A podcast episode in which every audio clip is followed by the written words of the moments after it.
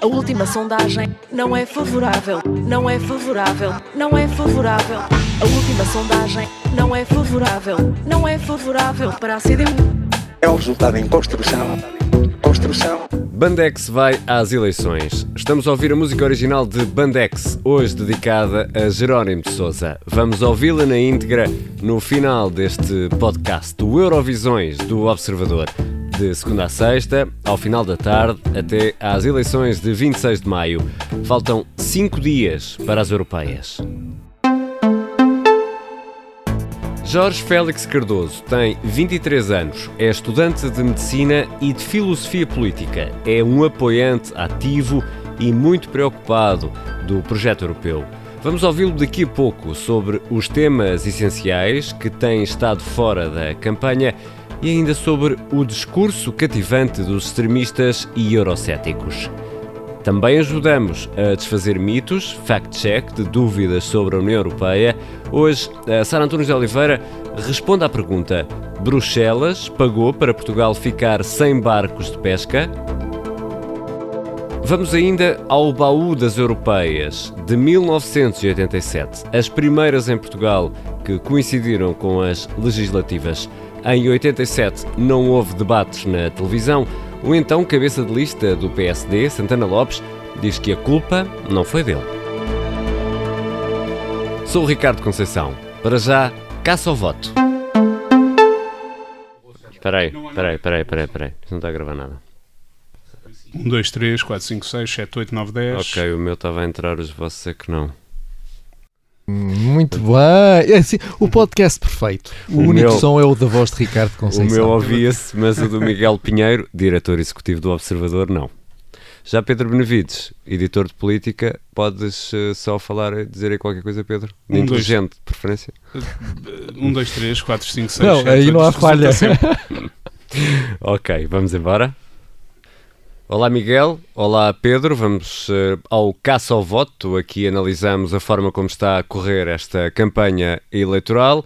Como sempre, quem ganhou, quem perdeu, Pedro, no dia seguinte ao do debate.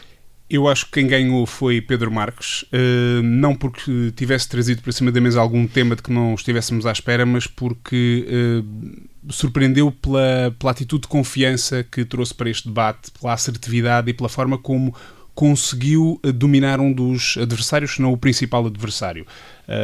E Paulo isto- Rangel. Paulo Rangel. E isto terá eh, seguramente a ver com a sondagem que foi revelada, a sondagem do público e da RTP, que dava uma, uma distância entre os dois principais partidos de 10%, e eu diria que Pedro Marques não desaproveitou essa circunstância no debate e conseguiu eh, surfar a onda. Quem perdeu, inversamente, eh, é- foi Paulo Rangel. E foi Paulo Rangel porquê? Não só porque vem mais fragilizado desta, desta sondagem, que acontece a meio, mesmo já nos últimos dias da campanha, e portanto isso não é bom para ninguém, que queira eh, ter um bom resultado, e por outro lado, porque se deixou enredar, surpreendentemente, numa espécie de armadilha que Pedro Marcos lhe montou, sobre uma frase que, se formos sinceros e formos olhar para ela, é relativamente inócua. Dizer que o voto, todo o voto que não é no PSD é fútil, eh, todo o voto no PSD é o voto útil. Ele acabou por se enredar ali numa espécie de dramatização que Pedro Marques fez e acabou a pedir desculpa quase e a recuar numa frase que tinha dito na campanha. Isso deu-lhe um sinal de fragilidade que, que com certeza não lhe, não lhe trouxe mais votos. Miguel Pinheiro? Subscrevo inteiramente Então, então podemos o ficar por aqui? disse, portanto Não. podemos ir já para o Próximo. Bandex. Vamos a isso. Eh, mas queria. Já, já que subscrevo, só, só, Só uma aqui- nota. Só, só uma nota. Só uma nota. Eh, em três pontos. É muito Três rápido. pontos. Eh, que é, eu não percebo porque é que eles são candidatos. Eu depois de ouvir aquilo, eh, não consigo perceber porque é que eles são candidatos. Aquilo eh, foi um, um, um, um concurso para ver quem é que dizia pior da União Europeia.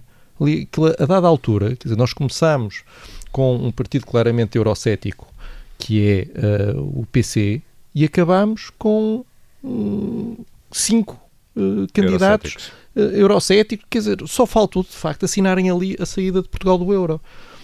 Eu, Tu queres dizer, é- tem a ver com aquela questão dos fundos, a proposta da Comissão Europeia, portanto, Bruxelas, a União Europeia é má, quer-nos tirar dinheiro e nós temos todos que lutar contra. sim, eu, eu, eu, eu, não consigo entender. Quer dizer, Portugal seria um país muito mais pobre do que é hoje em dia se não estivesse na União Europeia. seria um país muito menos livre do que é hoje se não estivesse na União Europeia. Uh, o facto de nós estarmos num, numa associação livre de países mais ricos do que nós, com uma tradição de liberdade maior e mais antiga do que nós, é boa para nos obrigar a sermos um país melhor. E eu acho assustador como é que temos ali cinco, cinco candidatos a irem. Fizeram-me lembrar o Nigel Farage. Que quer, que, quer eh, que, a União Europeia saia uh, do.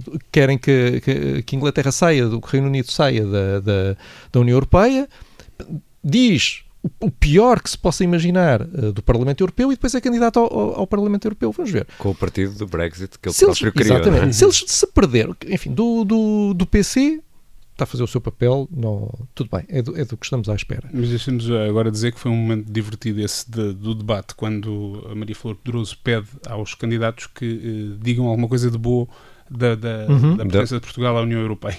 E foi um momento divertido porque João Ferreira estava claramente contrariado e cada coisa que. Primeiro tentou não dizer nada, depois, cada vez que tentava dizer alguma dentro. coisa, ele dizia: Bom, é claro que a livre circulação é, é, boa, mas também não podemos dizer que isso é da União Europeia, porque exato, há outros exato. que não havia nada de bom que fosse exclusivamente há o Erasmus. O Erasmus é bom, mas há países que têm ah, Erasmus. Ah, não, não Também não é preciso ser a União Europeia para fazer Erasmus. Se uh, uh, as pessoas não acreditam que o projeto europeu é uma coisa boa para Portugal.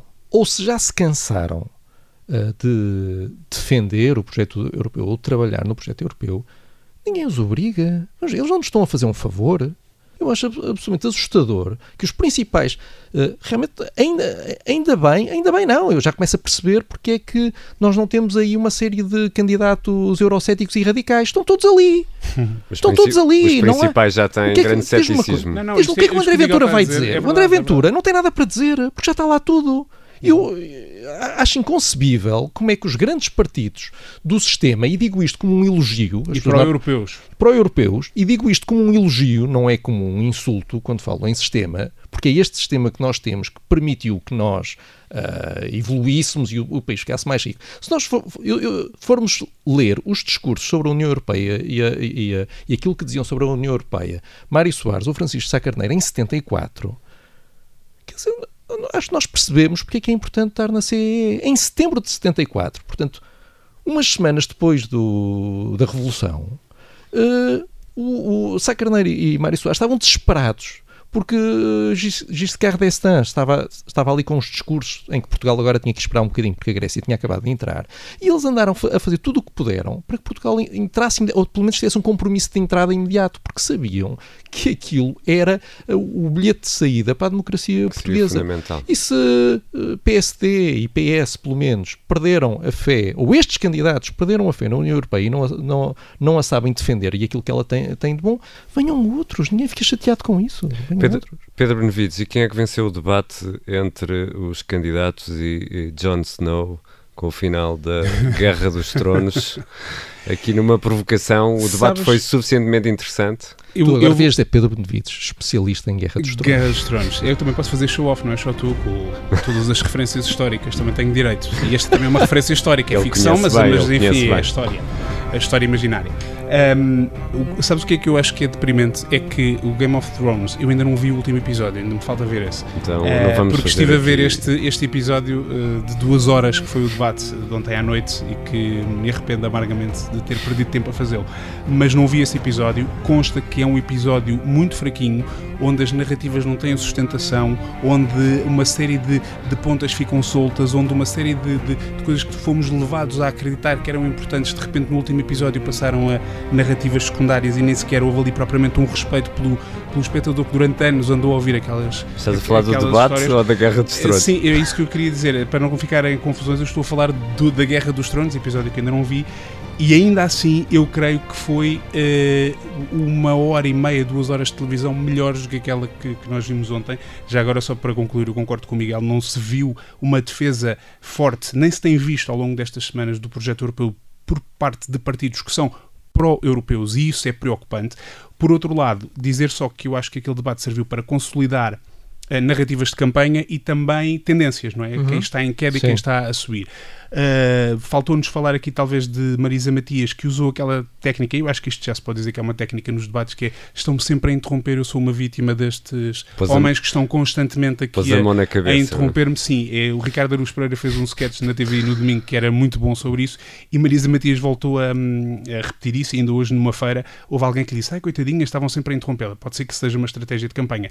E Nuno Melo uh, teve uma mensagem política forte que foi quando ele não levou um, um papel, levou, talvez por causa do Ricardo Aruz Pereira ou dos Sim. comentários que já se fez sobre isso, levou um telemóvel, que é para não dizerem que é. Com o ecrã Que é um todo, papel. todo rachado. E que a mensagem política foi comprem um telemóvel a Sim. Nuno Melo que tem o telemóvel todo partido. Acho que ninguém percebeu nada do que ele estava a tentar mostrar, toda a gente viu o vidro partido e pensou, então, mas este homem não tem. Ele bem precisa de mais 5 anos lá, que é para ver se, pronto, poupa. Miguel. Marisa Matias, de facto, e, e, eh, ontem saiu uma sondagem eh, boa para o Bloco. Sim. Eh, esta, o, Bloco tem feito esta transição de partido furioso para partido ansiolítico, não é? Está sempre a, reco- a recomendar calma, tranquilidade, uma, uma pessoa parece estar numa aula de yoga, não é? Eh, que, mais uma vez, tem sido o, caminho eh, seguido pelo Podemos em, em, em Espanha. Eh, aqui, Francisco Louçã tem vindo a defender, a defender isso também.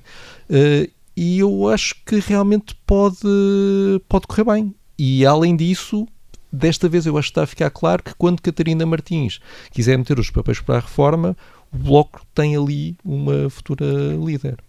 Caça ao voto, todos os dias analisamos a forma como está a correr esta campanha neste podcast do Observador, o Eurovisões. Já a seguir, Fact Check. E no final, Bandex vai às eleições. A última sondagem não é favorável, não é favorável, não é favorável. A última sondagem não é favorável, não é favorável para a CDU. É um resultado em construção. Construção. Jerónimo de Sousa não desanima.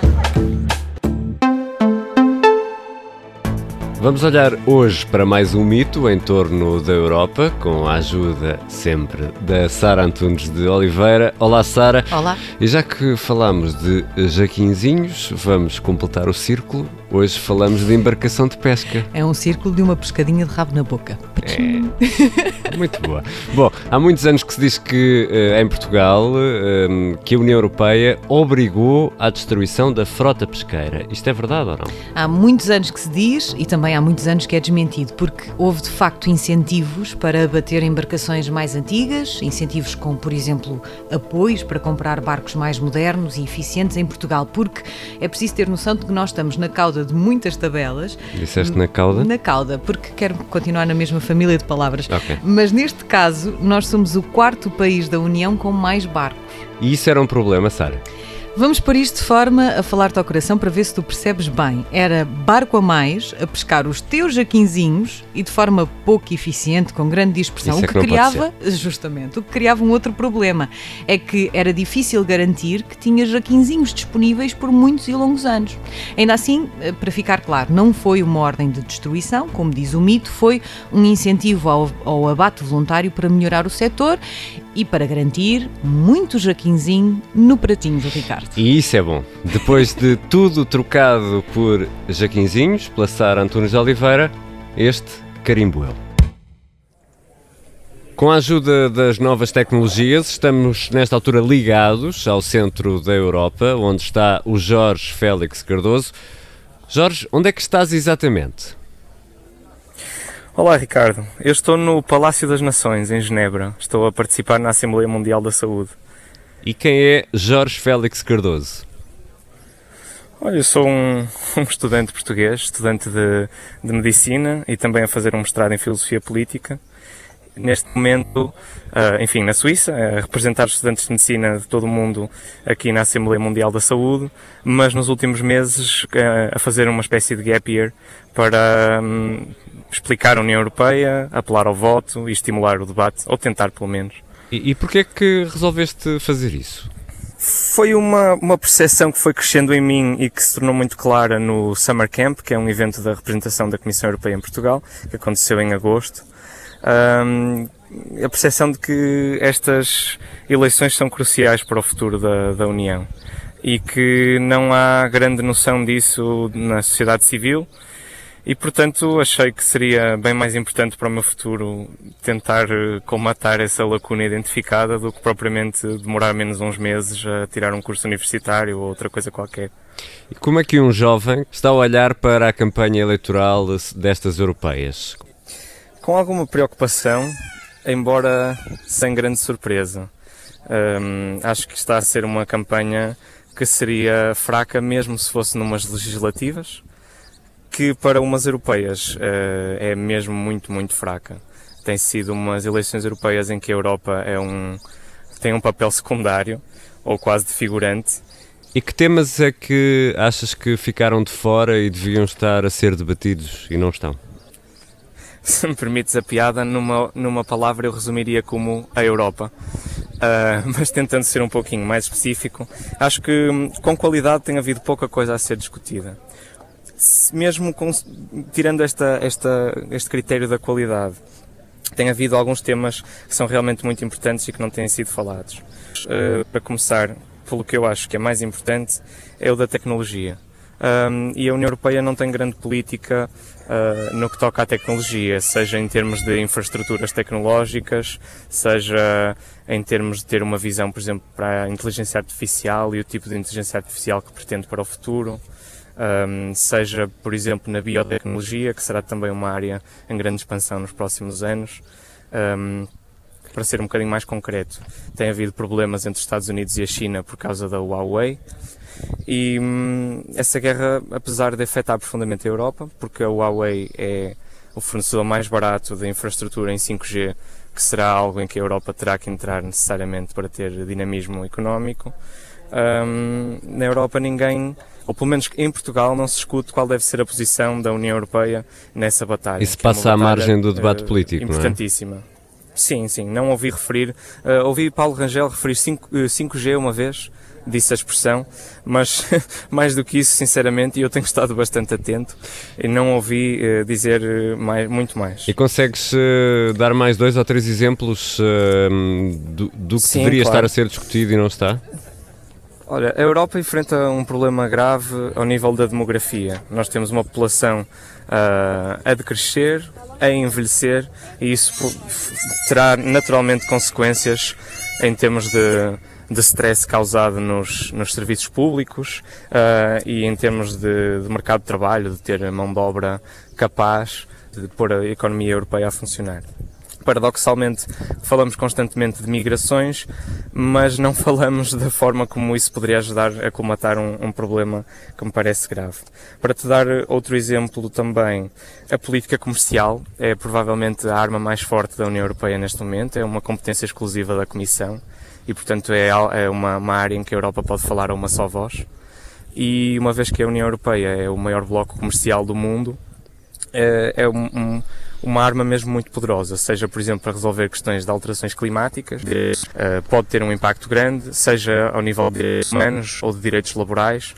E, e não, temos, uh, não temos tido um debate acerca de como é que a União Europeia deve participar na guerra comercial entre Estados Unidos e China. Jorge Félix Cardoso, és particularmente ativo no Twitter e eu vi que já votaste.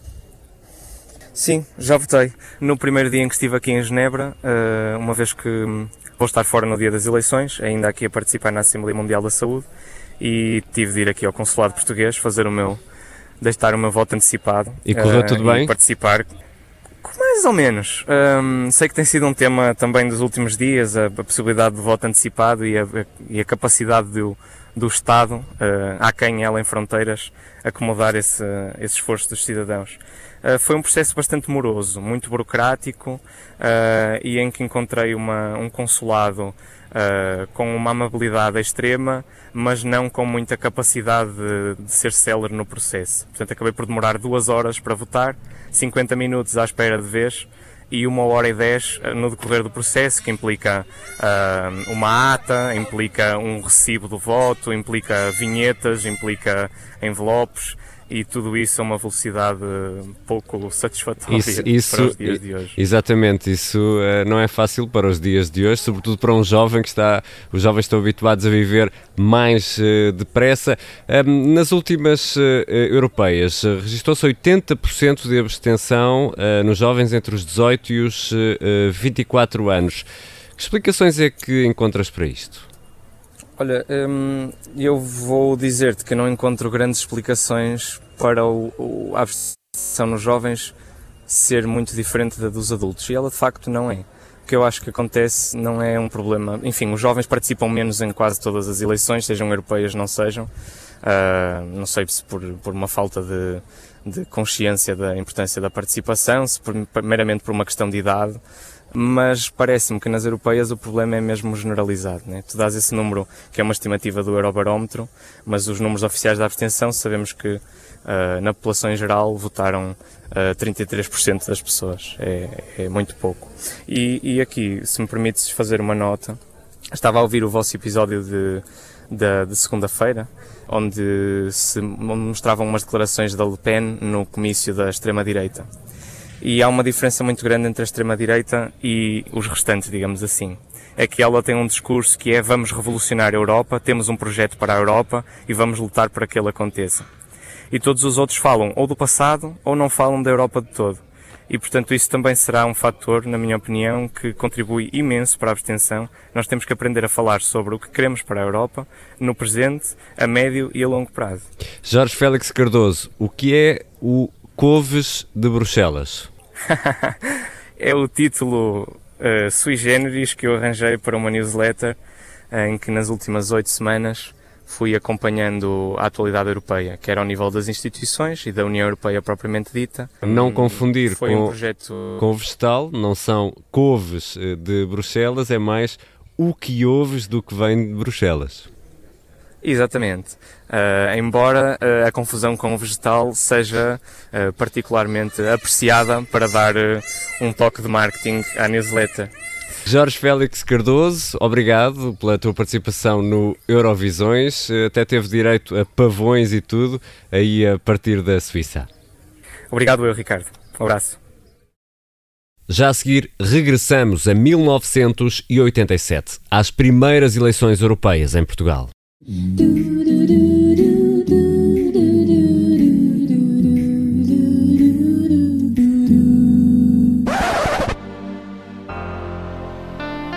1987, uma banda de Cascais transformava em êxito a canção do engate de António Variações. Os Delfins estavam lançados com o primeiro álbum Libertação.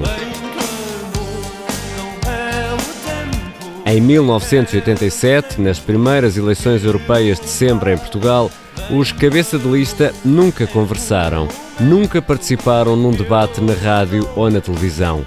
Pedro Santana Lopes representava o PSD.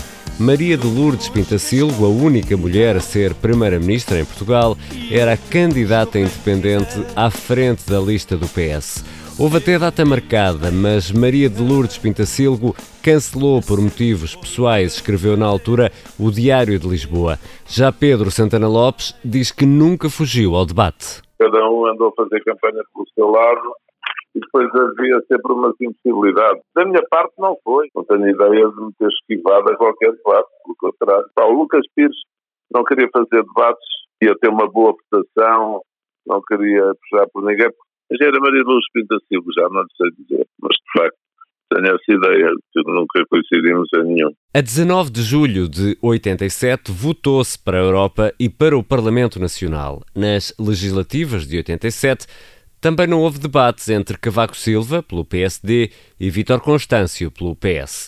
Pedro Santana Lopes insiste: é impossível haver uma boa campanha sem um bom debate. Nas eleições, o que é que eu digo? Devia haver debates todos os dias, variado, num dia fazia um. Durante a campanha oficial, era bom, depois as pessoas quisessem ver, viam, se não quisessem, não viam. Acho que se podiam fazer debates de grupos mais pequenos. Acho que era útil, era interessante. Hoje, Pedro Santana Lopes é líder do Aliança, partido que fundou, deixou o PSD no ano passado, depois de perder para Rui Rio as eleições internas para a liderança do partido, e diz que os debates pioraram de ano para ano. Há muito pico da ditadura ainda, muito preconceito que vem de muitos anos de ditadura como neste país, a vir nos genes. Porque o que é extraordinário é que há órgãos de comunicação de referência no Portugal Democrático, imagino fazem debates só com cinco partidos e acham que estão a fazer uma coisa como deve ser. Ou seja, querem manter os que estão. Eu tive décadas num, saí, vim começar do zero, tenho alguma autoridade para dizer, olhem para os novos para arranjar isto um bocado, abrir a janela, entrar ar puro. Pedro Santana Lopes, que conversou com o Observador antes do acidente rodoviário em que se viu envolvido na primeira semana de campanha. Mesmo sem debates, o PSD ganhou as legislativas e as europeias de 1987. Pedro Santana Lopes seria eurodeputado durante dois anos antes de voltar para Lisboa como secretário de Estado da Cultura no governo de Aníbal Cavaco Silva. Também Maria de Lourdes Pintacilgo deixaria o Parlamento Europeu em 1989. A última sondagem não é favorável, não é favorável, não é favorável. A última sondagem não é favorável, não é favorável para a CDU. É um resultado em construção. Construção. Bandex vai às eleições aqui no Observador todos os dias até ao final da campanha.